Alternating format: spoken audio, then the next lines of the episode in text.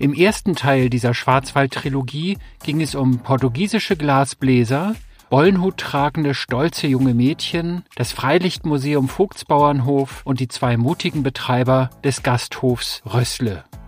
In Teil 2 dreht es sich hierum. Ich bin jetzt 85 Jahre alt. Mein Vater war schon Uhrmacher, mein Großvater schon. Drei Jahre habe ich da gebaut. Und darum geht's uns und auch als Schwarzwaldtourismus. Wir wollen trotzdem sagen, Leute, der Schwarzwald hat immer geöffnet. Die Ferienregion Schwarzwald ist offen für euch. Gott sei Dank haben wir immer die Möglichkeit, hier die Einheimischen zu animieren. Geht doch vor eure Haustür. Es gibt so viel Schönes hier zu erleben. Es ist eigentlich eher so, dass, äh, also wirklich, dass ich sage, das ist jetzt wirklich verrückt, kommt eigentlich nicht so vor, weil ich nämlich selber so verrückt bin. und meine Uhren, die ich halt mache, ähm, das ist dann eher schön, wenn ich dann sehe, dass die ähm, gekauft werde, letztendlich, wenn ich so eine ganz verrückte Uhr mache und die Kunde steht davor und sagt, das wollte ich schon immer mal. Den Auftakt macht der Konstrukteur der weltgrößten Kuckucksuhr, die man in Schonach nicht nur anschauen und erleben, sondern auch begehen kann. Wer das ist, erklärt der Erbauer jetzt selbst. Mit ihm bin ich in die Uhr gestiegen und habe mir die Funktion erklären lassen. Ich bin der Josef Dold, Senior, und habe die erste weltgrößte Kuckucksuhr gebaut. Wann haben Sie denn diese weltgrößte Kuckucksuhr gebaut? Ich habe die Uhr 1978 bis 1981, so in dreijähriger Freizeitarbeit, habe ich die gebaut. Und das wollte ich nur sagen. Mein Vater ist ja ein Bauer gewesen, Landwirtschaft. Das Gebäude dort drüben ist ja ein Bauernhaus. Mhm. Und früher haben die Bauern, im Sommer haben sie draußen gearbeitet und im Winter haben sie Uhren gemacht. So der Schwarzwaldhof herum. Gell. Ah, okay. Mhm. Und das habe ich halt dann übernommen von ihm. Und noch habe ich halt gedacht, früher sind die Uhrenträger fortgegangen, die Uhren fortgetragen in die ganze Deutschland und Europa. Und nach dem Krieg sind anfangs die, die PKWs und Busse gekommen. Dann habe ich gedacht, wenn die in den Schwarzwald kommen, so, will ich mir denen mal was zeigen, was hier so gemacht wird im Schwarzwald. Gell. Dann habe ich gedacht, mach weltgrößte Kuckucksuhr. Dann äh, kommen ein paar Leute, dann geht man wegen Landwirtschaft und wegen Uhren dann geht es so weiter. Gell? Ja. Das war eigentlich der Grund, wo ich das gemacht habe. Aber eine wunderbare Idee hatten Sie da. Ja, ja. Darf ich fragen, wie alt Sie jetzt sind? Ich bin jetzt äh, 85 Jahre alt. Und Sie warten immer noch jeden Tag die Uhr hier? Ja, das macht jetzt meine Schwiegertochter. Die ist jetzt hier tätig. Und äh, die Kuckucksuhr seit 1981 läuft die unentwegt? Ja, ja, die läuft. Tag und Nacht. Nur der Kuckuck schläft in der Nacht, weil die Nachbarn Ruhe haben wollen. Da schläft er dann. Aber normalerweise kommt er dann von morgens um sieben bis abends um zehn wahrscheinlich alle Stunde, alle volle Stunde raus. Ja, der ruft immer die halbe und die volle Stunde. Aber so ein kleines Uhrwerk, ja. 50 Mal vergrößert. Oben sitzt der Kuckuck, da vorne. Immer zur halben und vollen Stunde ruft er.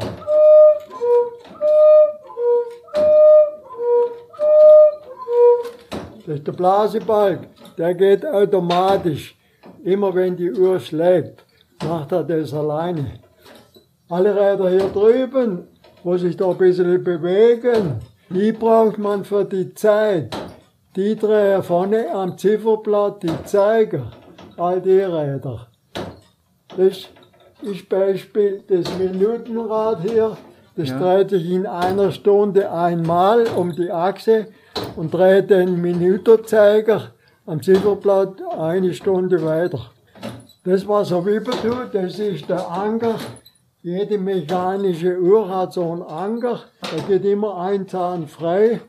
Am Pendel kann man auch regulieren, also langsam oder schneller geht. Pendelscheibe höher, tickt er schneller, tiefer geht's langsamer. Alle Räder da drüber sind für den Kuckuck. Die dreht sich dann, wenn die Uhr schlägt. Gell? Also zur halben und vollen Stunde. Zum Beispiel auf der Herrenscheibe ist die Steuerung von der Kuckuck. Er kriegt immer ein Stückchen Holz mehr, immer drei Zentimeter. Wodurch wird denn die Uhr eigentlich angetrieben? Müssen Sie die jeden Tag aufziehen? Da ist- Oder? Hier ist Gewicht, das treibt die Uhr. Das läuft so einen Tag, das wird aber dann automatisch hochgezogen. Das ist ein Motor, wo es wieder aufzieht. Ein Motor. Mhm. Und mein Vater ist 98 geboren, 98. ja. Und, und äh, als, als junger Mann hat er auch schon Uhren gemacht. Und da sind Sie quasi mit reingewachsen in den Ja, Beruf. ja. Der ging früher noch mit der Uhrengrätze auf dem Rücken in die Großstädte. Da sind die mit dem Zug irgendwo hingefahren, nach Hamburg oder irgendwo. Und dann haben sie die Uhren verhausiert. Sind sie da rumgelaufen. Als Uhrenträger haben sie die Leute angeboten. Da sind sie acht oder 14 Tage unterwegs gewesen, je nachdem, wie es gut der Verkauf lief. Mit wie viel Uhren waren die da so unterwegs, wenn die zum Beispiel von hier aus dem Schwarzwald nach Berlin oder nach Hamburg gereist sind zum Verkaufen? Wissen Sie Ja. das, wie viele Uhren die dabei hatten? So eine Grätze voll, so eine Grätze voll. Da haben sie auch noch viele kleine Uhren gehabt, so Joggeli-Uhren. Ja. Später hat man dann mit den Kuckucksuhren das auch verhausiert. Aber anfangs waren es kleinere Schwarzwalduhren. Also 20, 30 Stück haben sie da drauf gepackt. Wie so ein Tragegestell, das man auf dem Buckel getragen hat. Und da Okay. waren die Uhren dran. Das ist so gestellt. Ja. Ich habe auch so eine Grätze. Die hängt auch vor dem Haus hier, hier drinnen. Ja. Schwiegertochter haben sie rausgehängt. Wir sind ja im Trachterverein, gell? Mhm. Meine Frau und ich hier. Sind Sie heute noch im Trachtenverein aktiv? Ja, nur wegen Corona Ja. findet keine Trachtenveranstaltung mehr statt. Haben Sie denn in all den Jahren, seitdem die Uhr hier steht, mal so eine schlimme Zeit wie jetzt zu Corona schon mal erlebt? Nein, das habe ich in meinem Leben noch nie erlebt. Dass äh, die Leute müssen zu Hause bleiben, äh, können nicht mehr in den Schwarzwald fahren. Wie kommen Sie hier so klar jetzt ohne die Touristen? Sie haben doch sonst immer gut jeden Tag irgendwie eine Aufgabe gehabt. Das fällt ja jetzt alles weg. Ja, aber ich bin ja Renner, mir fällt es nicht so schwer. Aber die jungen Leute, für die ist alles schlimmer. Gell? Wenn- Die müssen gucken, wie sie irgendwie durchkommen. Ich kriege ja meine Rente. Ich wohne ja im Haus nebenan. Das Haus gehört mir. Wie kann man sich das denn vorstellen, wenn jetzt nicht Corona ist? Kommen da jeden Tag die Busse mit den chinesischen Touristen oder wie läuft das hier normalerweise ab? Nein, da dafür ist der Kuckuck zu klein, das Häusle. Die Busse, die kommen nach Drehberg, in die Wasserfallstadt. Und dann kommen immer Leute zu Fuß da hoch äh, zum Kuckuck. Aber sonst fahren auch viele PKW, Privatleute durch den Schwarzwald. Und die schauen dann auch rein. Sind das in erster Linie Deutsche oder kommen da auch ausländische Touristen Ja, hier vorbei? Es ist international, was halt so in den Schwarzwald kommt und so Touren fährt, gell, die kommen hier schon vorbei. Italiener kommen in den letzten Jahren viel, Italiener. Aha. Früher war es Amerikaner, die haben ja äh, den ganzen Schwarzwald durchwühlt gell, und Kuckucksuhren gekauft. Aber die kommen jetzt auch nicht mehr so. Aber sind's andere Nationen. Herr Dold, haben Sie herzlichen Dank, dass wir uns das mal hier anschauen durften, weil eigentlich ist es ja geschlossen. Wir kommen uns vor wie Promis, denen die Tür geöffnet wurde vom großen Experten und Macher persönlich. Das finde ich ganz toll. Ich wünsche Ihnen alles Gute für die Zukunft, dass möglichst schnell wieder hier was los ist bei Ihnen. Und äh, das Allerwichtigste darf man dabei nicht vergessen. Ich wünsche Ihnen natürlich ganz viel Gesundheit. Bleiben Sie gesund. Vielen Dank, dass Sie sich die Zeit für uns genommen haben. Ja, bitte, bitte. Danke, danke.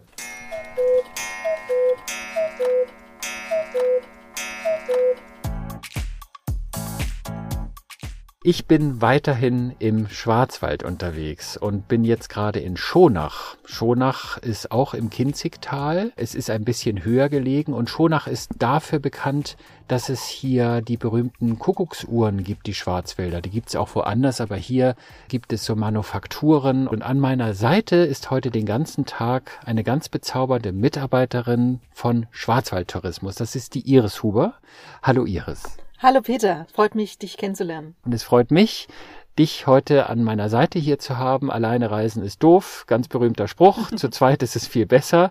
Und was ich natürlich total spannend finde, ist, du hast auch einen eigenen Podcast oder einen Schwarzwaldtourismus-Podcast. Wie heißt dieser Podcast? Ja, der Podcast heißt Visit Black Forest, der Schwarzwald-Podcast. Und was findet denn auf diesem Podcast statt? Ja, ähm, es geht natürlich darum, unsere Urlauber oder auch Einheimische inzwischen, durch die Corona-Pandemie haben wir natürlich auch Einheimische, die was erleben wollen. Das heißt, wir geben Ausflugstipps, wir geben Wochenendtipps. Wir wollen die Menschen dazu animieren, rauszugehen, was zu erleben und natürlich, soweit es geht, auch die Hygieneauflagen einzuhalten. Das heißt, dieser Podcast, ich gehe mal davon aus, der kommt auch so einmal die Woche. Du bist auch ständig unterwegs, um Menschen in der Region zu interviewen, die etwas Interessantes zu erzählen haben.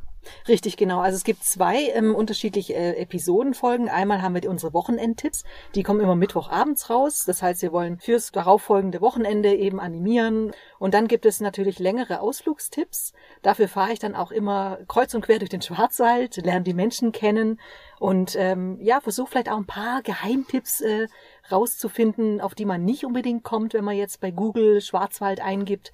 Darum geht's, also ein bisschen, äh, ja, so ein paar Sachen zu finden, die man vielleicht nicht sonst so findet. Das war ein tolles Stichwort. Ein paar so kleine Geheimtipps hast du gerade gesagt. Verrat uns doch mal so zwei, drei tolle Geheimtipps. Wenn man als Urlauber, als Tourist, als Besucher hierher kommt und man hat eigentlich nicht so viel Ahnung, kann man sich natürlich eine Broschüre in die Hand nehmen, die man bei euch in Freiburg zum Beispiel im Tourismusoffice bekommt Dortmund oder auch an anderen Orten. Man kann sich im Internet äh, informieren, aber Du bist ja nun die Expertin hier, weil du eben ständig unterwegs bist und wie so ein Trüffelschwein unterwegs bist nach den, nach den Trüffeln im Schwarzwald, nenne ich das jetzt mal. Also die besonderen Tipps. Verrat uns doch mal so zwei, drei besondere Tipps, die man eigentlich nicht verpassen darf. Ja, jetzt ist natürlich die Sache, ne? Also dann sind sie ja nicht mehr geheim, wenn ich sie jetzt verrate. Aber du hast sie ja schon verraten auf deinem eigenen Podcast. Ja, gut. Da, ja, dann sind äh, sie ja in der Welt. Das stimmt. Also da wir, ja, was heißt geheim? Also ist es natürlich so, wir vertreten mit Schwarzwaldtourismus ja über 321 Gemeinden im gesamten Schwarzwald. Wir haben äh, ein sehr, sehr großes Gebiet, was die Ferienregion Schwarzwald umfasst. Es kommt natürlich darauf an, was interessiert mich? Was möchte ja. ich erleben? Bin ich kulinarisch interessiert?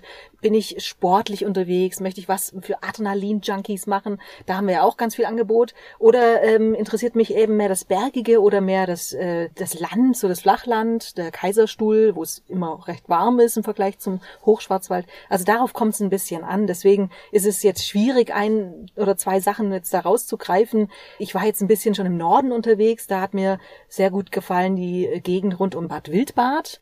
Das ähm, ist einfach eine, eine sehr, sehr schöne Gegend, wo man sehr, sehr schöne Wandertouren machen kann, wo die auch touristisch schon einiges ähm, ja, auf den Plan gerufen haben, wenn man da über den Sommerberg läuft oder so.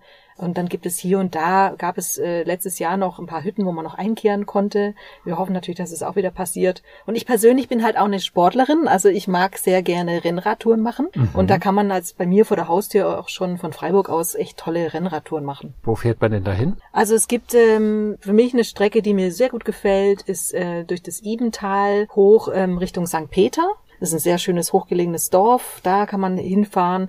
Wenn man möchte, kann man das Ganze ein bisschen verlängern und dann übers Glottertal später zurückfahren. Da kann man dann zum Beispiel bei der Schwarzwaldklinik vorbei, ehemals Schwarzwaldklinik oder beziehungsweise er ist ja nur Drehort gewesen. Mhm. Aber das ist ähm, eine schöne Rundtour. Man kann das da aber nicht besichtigen, man kann nur das Haus von außen sehen. Also hier war die Schwarzwaldklinik, das kann man dort machen. Ne? Ja, genau. Also da gibt's noch eine Tafel, wo man lesen kann. Hier war das ganze Team von der Schwarzwaldklinik äh, vor Ort und man kann natürlich Fotos machen, ist ja auch nicht schlecht.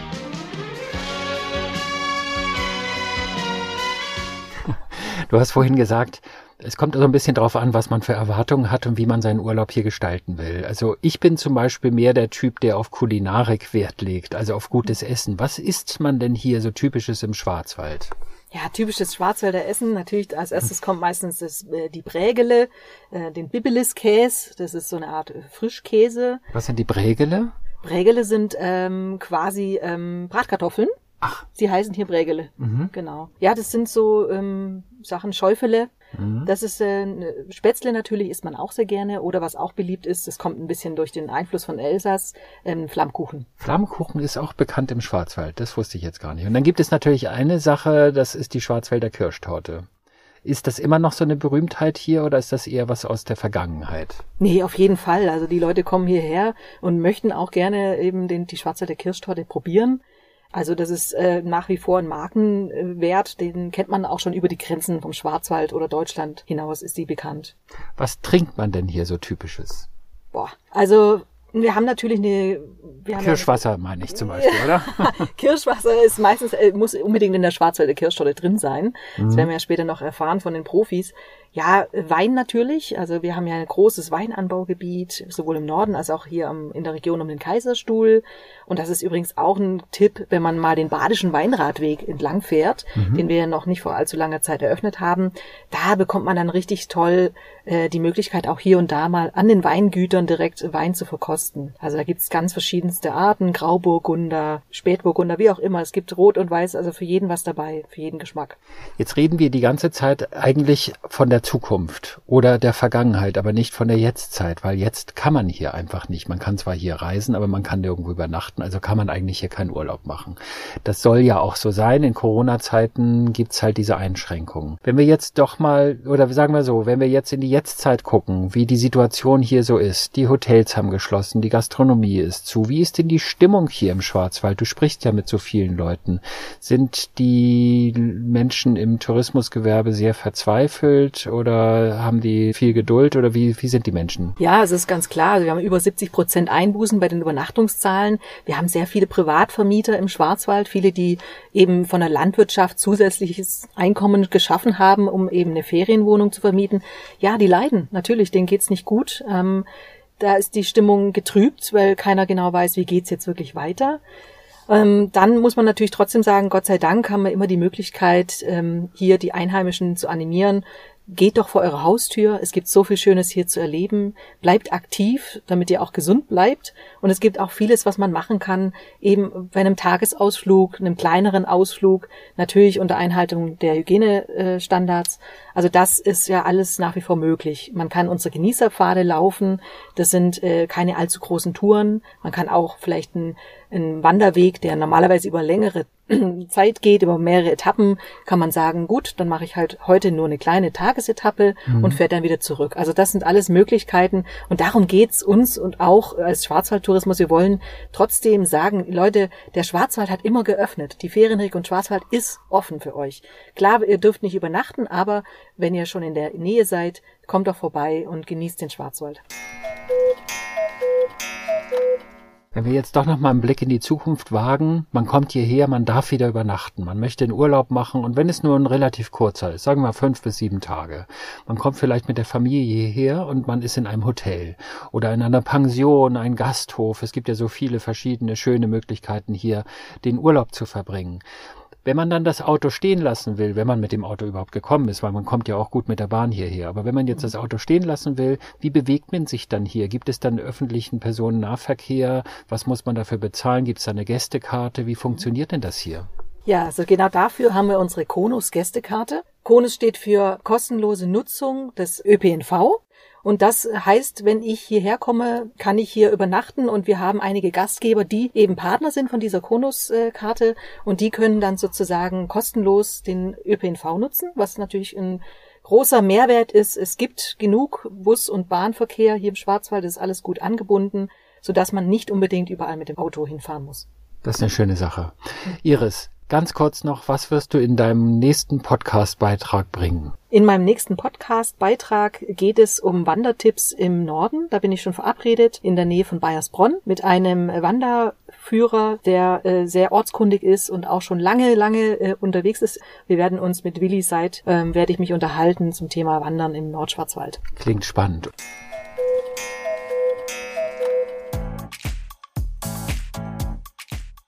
Ich bin inzwischen angekommen in Schonach. Das liegt an der Uhrenstraße im Schwarzwald. Und ich bin jetzt bei Rombach und Haas. Rombach und Haas ist ein Traditionsunternehmen, das die berühmten Schwarzwälder Kuckucksuhren herstellt. Eines der bekanntesten Unternehmen hier überhaupt.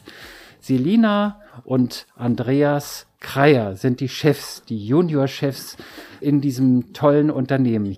Äh, Selina, Wann habt ihr hier dieses Unternehmen übernommen? Ähm, das war jetzt im Januar 2021. Ach so, so frisch. Mhm, ich genau, dachte so vor ein, zwei Jahren, ganz frisch. Ja, genau, ist ganz frisch noch. Genau. Ich finde mich noch so ein bisschen rein. Wir haben auch noch einen Sohn.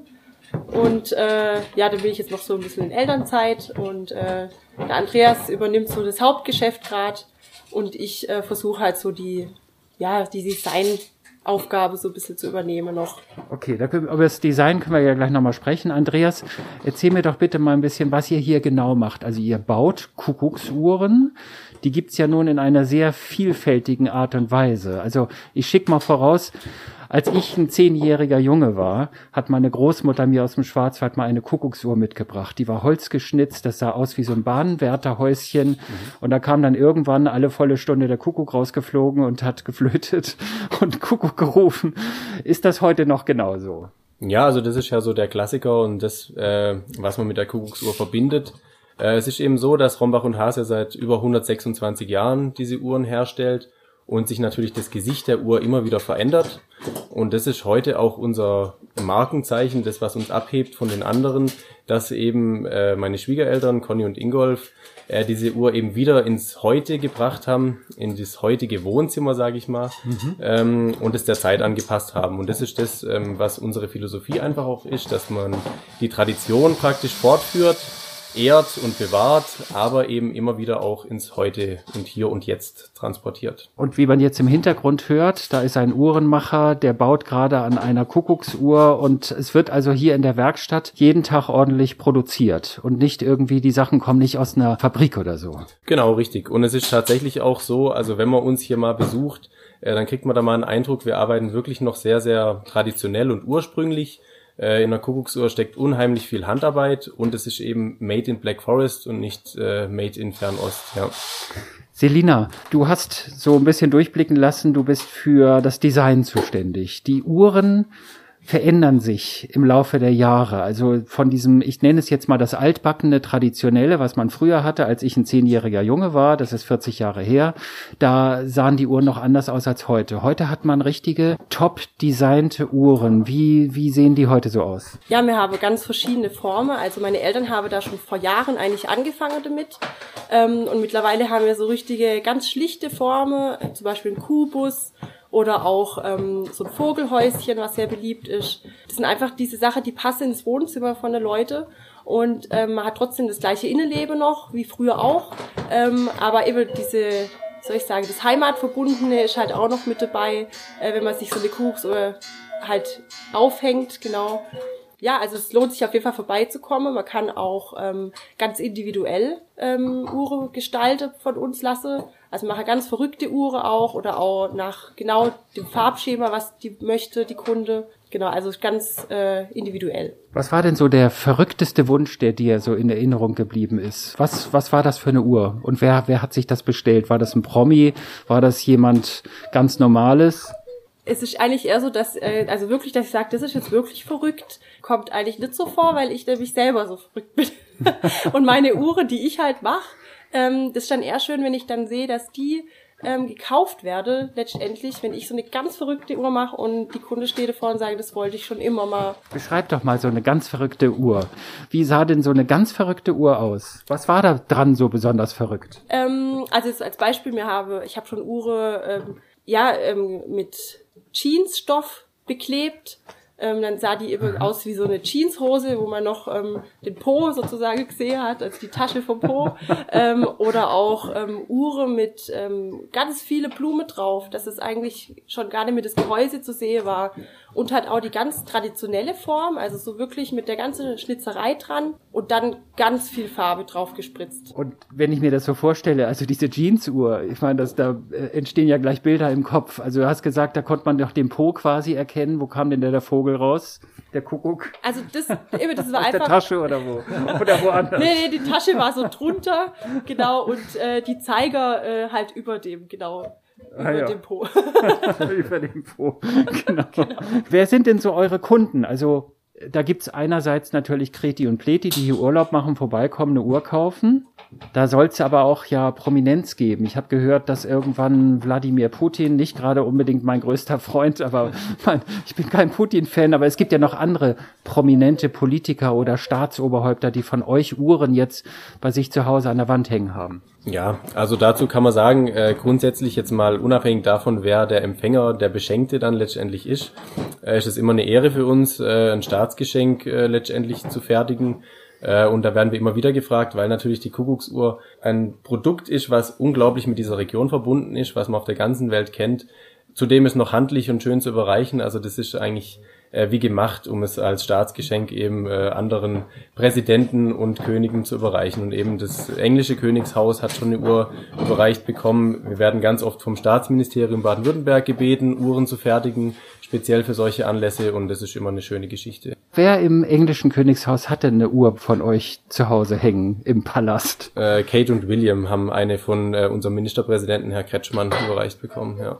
Habt ihr da mal irgendwie Feedback gekriegt, ob es denen gefallen hat? Äh, das kriegt man leider seltenst. Also der Kreml eben, Putin hat ja eben auch eine Uhr bekommen. Der Kreml äh, war bisher das einzige Mal, ähm, dass da was nachbestellt wurde. Also der Kreml hat zweimal dieses Modell nochmal nachbestellt.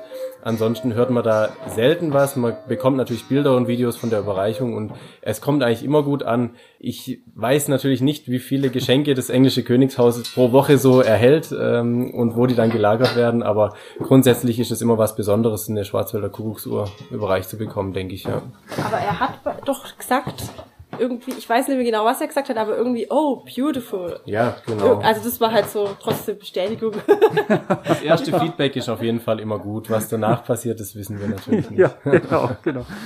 Äh, ist es möglich, mal in so eine Uhr reinzugucken bei eurem Uhrmachermeister, dass man mal sieht, wie denn eigentlich so eine Uhr von innen aufgebaut ist? Klar, Also gern. ich stelle mir die Frage, was ist da eigentlich drin? Also was, was macht den Ton? Sind das Orgelpfeifen? Ist das eine Flöte oder kommt das vom Band oder vom Chip? Äh, Wie, wie funktioniert sowas? Kann man da mal schauen? Können wir gerne schauen. Also es ist alles mechanisch auf jeden Fall. Ja. Ähm, und zu den Pfeifen eben kann ich äh, auch erklären. Also eben, das sind tatsächlich einfach zwei Pfeifen mit einem Blasebalg, ähnlich wie bei einer Orgel. Und so ist das ganze Prinzip ja auch entstanden. So kam der Herr Ketterer damals eben auch auf diese Idee. Sagt man, dass er eben vorhatte, eigentlich einen Wecker mit einem Hahnenschrei zu bauen und wusste einfach nicht, wie er mechanisch diesen Hahnenschrei erzeugen kann.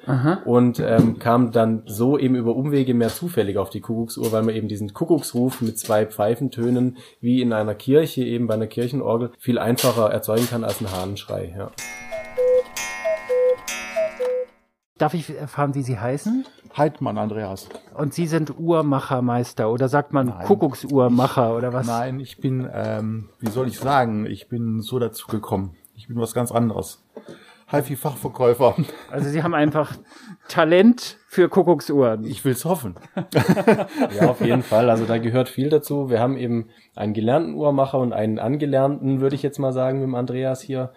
Äh, und ähm, es ist tatsächlich so, wir hatten schon viele Bewerber, weil es ist ja auch ein besonderer Beruf.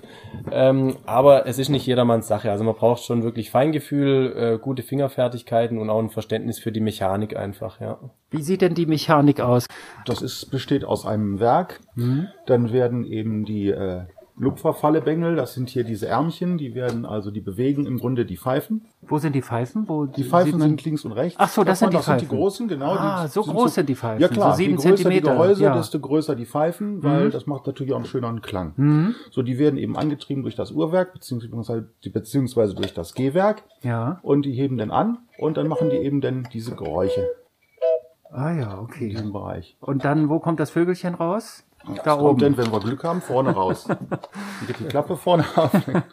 Und das Kurbel. kommt dann immer zur vollen Stunde oder zu Zur jeder vollen- Viertelstunde? Nee, zur vollen Stunde und zu jeder halben Stunde. Ah ja, okay. Ne, zu jeder Viertelstunde ist nur die Wachtel. Die macht dann alle Viertelstunde mal so ein ganz komisches Geräusch. Ach, ihr habt auch noch eine Wachtel. Also es gibt auch Wachteluhren. Also Wachteluhren ähm, sind sehr selten geworden natürlich, aber ist auch so eine äh, ja traditionellere Form der Kuckucksuhr, wo die man gab's eben- früher auch schon, Wachteluhren. Ja, genau, Ja. die gibt's schon lange und wird eben heutzutage seltener gefertigt, aber wir machen das auch noch. Also wir machen wirklich von ganz traditionell auch handbemalte Lackschilduhren bis zu poppig modern machen wir wirklich eine riesen Bandbreite hier bei uns im Haus und das alles in dieser kleinen äh, ja, Meister Eder Werkstatt von vor 126 Jahren. Das sieht aus wie bei Pumuckel hier, genau. Ja, genau. ja, wirklich ganz toll. Vielen Dank, Uhrenmachermeister.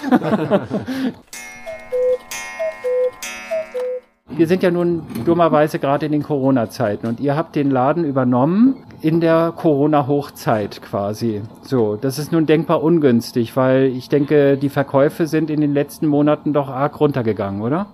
Ja, ist richtig auf jeden Fall. Wir haben das äh, natürlich so eine so einen Generationenwechsel macht man nicht von heute auf morgen. Wir haben das schon eigentlich über ein Jahr in Planung gehabt und letztes Jahr dann, als dieser erste Lockdown kam, äh, da war dann wirklich erstmal alles auf Eis, weil wir gar nicht wussten, wie es weitergeht. Sowas hat ja niemand äh, jemals äh, kommen sehen und ähm, haben dann aber im Laufe des Jahres, als dann wieder gereist wurde, letztlich das noch ein bisschen ausbügeln können und ein ganz ordentliches Geschäftsjahr 2020 hingelegt. Einfach dadurch, dass viele Deutsche nicht ins Ausland reisen konnten, viel den Schwarzwald besucht haben äh, und dadurch erstmal drauf kamen, ey, es gibt ja hier immer noch solche Schwarzwälder Originale zu kaufen, äh, die ja wirklich was Besonderes sind, auch in moderner Form eben.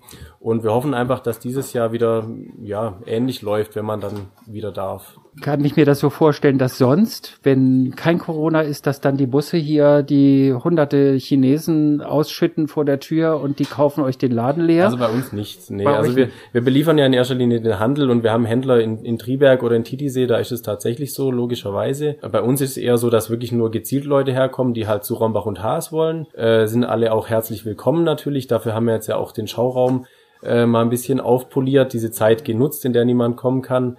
Einfach um dann äh, die Leute wieder empfangen zu können. Und eben jeder, der aus einer anderen Ecke von Deutschland kommt und das nicht so kennt, für den ist das, glaube ich, schon ein Erlebnis, hier sowas Authentisches vorzufinden. Ja. Andreas, vielen Dank erstmal. Letzte Frage geht an Selina. Selina, du bist wie gesagt die Designerin. Gibt es da einen bestimmten Trend? Ähm, also ich würde mal sagen, ich glaube, es stehe alle Türe offen. Wir werden äh, ganz viele tolle Sachen noch machen. Ich weiß nicht, ob es richtig so einen Trend gibt. Was sehr gut ankommt, ist so eine Bilder-Kuckucksuhr. Wir haben eine, ein Wandbild designt, ähm, wo hinten dran ein Werk verbaut ist, also eine ganz normale Kuckucksuhr. Ähm, aber man hat halt ein richtig groß, ein richtig großes Wandbild, was halt Kuckuck macht. Genau. Wie, wie groß ist das? 60 mal 90 oder sogar 120 mal 80. Und das hängt man sich aber nicht übers Bett, sondern irgendwo im Wohnzimmer oder wo, wo gehört sowas hin? Ah, das machen, also ich denke mal übers Bett nicht, weil mir das Ticket dann vielleicht doch stört. Ja. Ähm, aber doch so über, über die Couch oder so machen schon viele, ja. Oder in schöne Gang, in den Flur. Ah, da gibt's ganz viele Möglichkeiten. Hängt sogar auch schon in einem tolle Hotel ähm, im Poolbereich. Tolle Idee. Selina, Andreas, ich bedanke mich. Ich wünsche euch ganz viel Erfolg. Toi, toi, toi für die Zukunft, dass der Rubel irgendwann wieder rollt. Nicht der, nur der von Putin, sondern insgesamt. Dankeschön. Gerne, gerne. Danke.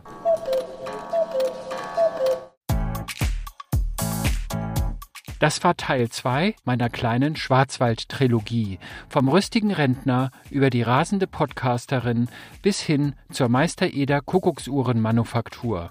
Natürlich gibt es auch noch einen Teil 3, sonst wäre es ja keine Trilogie. Und darauf freue ich mich schon, demnächst hier im Upgrade Hospitality Podcast. Wie sagte Podcast-Kollegin Iris Huber vorhin, geht vor eure Haustür. Es gibt so viel Schönes zu erleben und bleibt aktiv, damit ihr auch gesund bleibt. In diesem Sinne, macht Tagesausflüge, solange Übernachtungen nicht möglich sind. Bereist eure Region und freut euch auf die Zeit, wenn ihr wieder richtig Urlaub machen könnt. Zum Beispiel hier im Schwarzwald. Bis dahin, passt auf euch auf, bleibt gesund und happy listening, euer Peter von Stamm.